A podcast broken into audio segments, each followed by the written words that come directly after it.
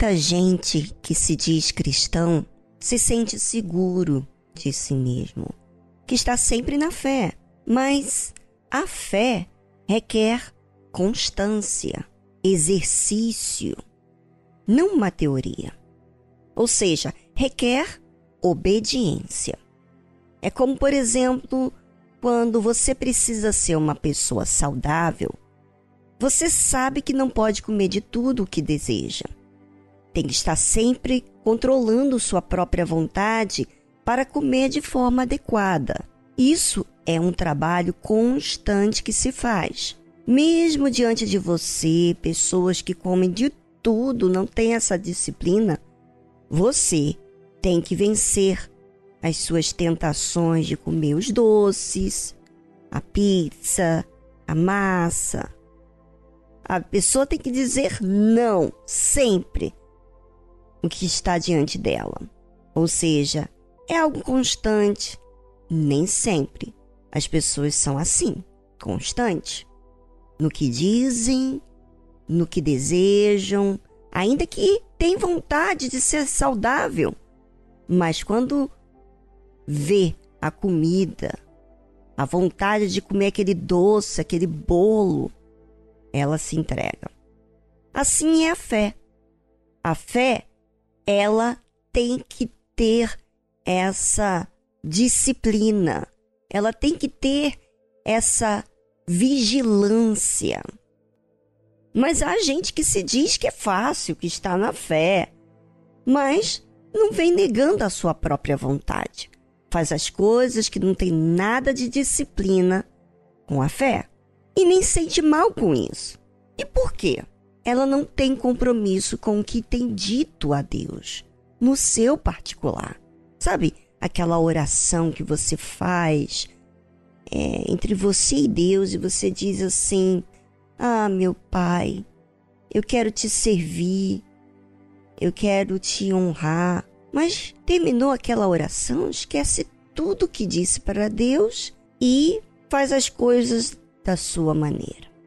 Observe o que diz a própria palavra de Deus. Digo, porém, andai em espírito, e não cumprireis a concupiscência da carne. Ou seja, andar em espírito é você ter a sua mente voltada em agradar a Deus, em servir a Deus, focada. Quando você foca em agradar a Deus, você não abre mão para a sua vontade.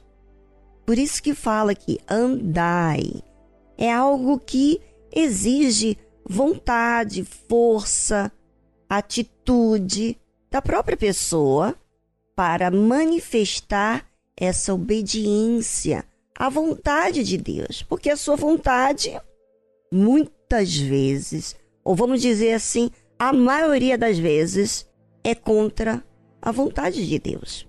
Por isso que diz: andai em espírito e não cumprireis a concupiscência da carne, a vontade da carne. Então, a vontade da carne está aí, sempre te tentando, sempre instigando você a fazer certas coisas, fazer a sua vontade. Ah, não é assim também, né? A, a, a fé emotiva sempre diz assim: ah, não tem problema, todo mundo erra, abre essa concessão. É, amanhã você começa a fazer tudo certo de novo. Ou segunda-feira, ou terça-feira, na semana que vem, né? Sempre a carne tem relaxa. Sempre ela quer o seu jeitinho, a sua maneira. Como diz aqui, porque a carne cobiça contra o espírito. Olha só, nós que pensamos que não há cobiça, uhum, existe cobiça sim. A carne cobiça contra o espírito quer coisas que não é verdadeiro, não é eterno, é algo fútil. A carne quer sim fútil. Por exemplo, você quer é, quer sempre dormir mais, sabe? Você quer sempre dormir mais, você quer comer mais, você quer. Ou seja, você nunca quer ter disciplina. Então, a carne sempre está contra o espírito que diz: corrija, faça o que é certo, o que é justo, o que vai fazer você estar bem com a sua consciência. O espírito fala, né? E a carne fala assim: ah, não, não é bem assim, porque a carne cobiça contra o espírito e o espírito contra a carne. Bem, pense sobre isso e voltamos após essa trilha musical.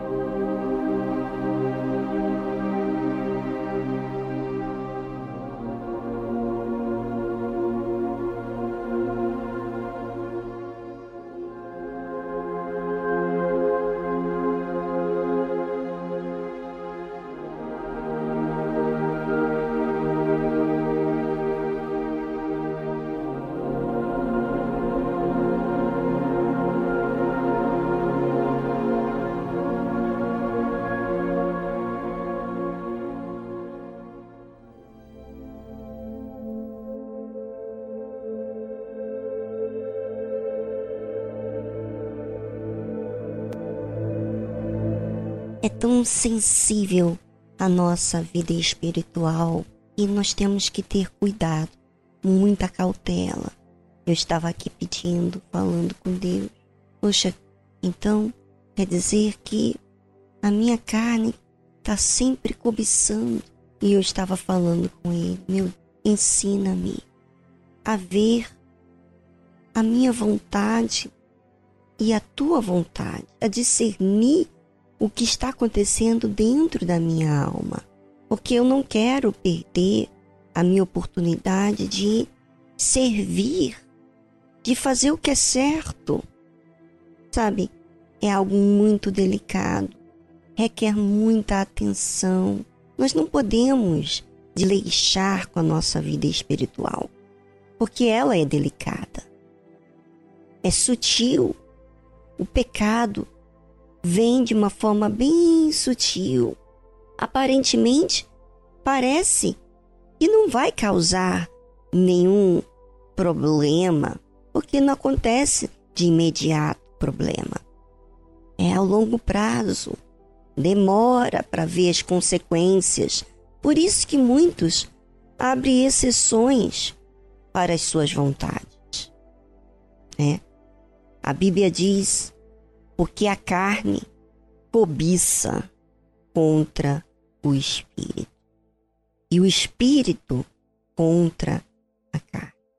E estes opõem-se um ao outro, para que não façais as coisas que quereis. Tá vendo?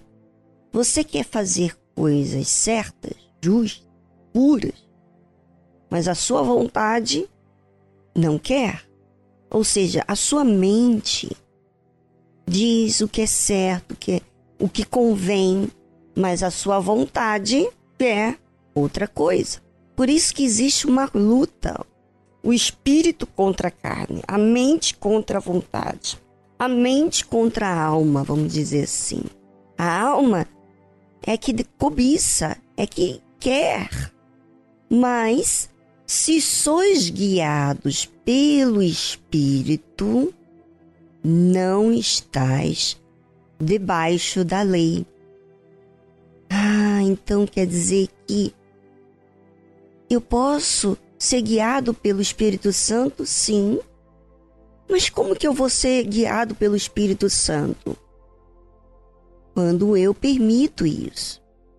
Quando eu estou perceptível a situação que eu estou. A mente está pensando nas coisas lá do alto, como essa própria passagem, sabe? É muito rápido você esquecer o que você leu. É muito rápido outras coisas tomar conta da sua mente.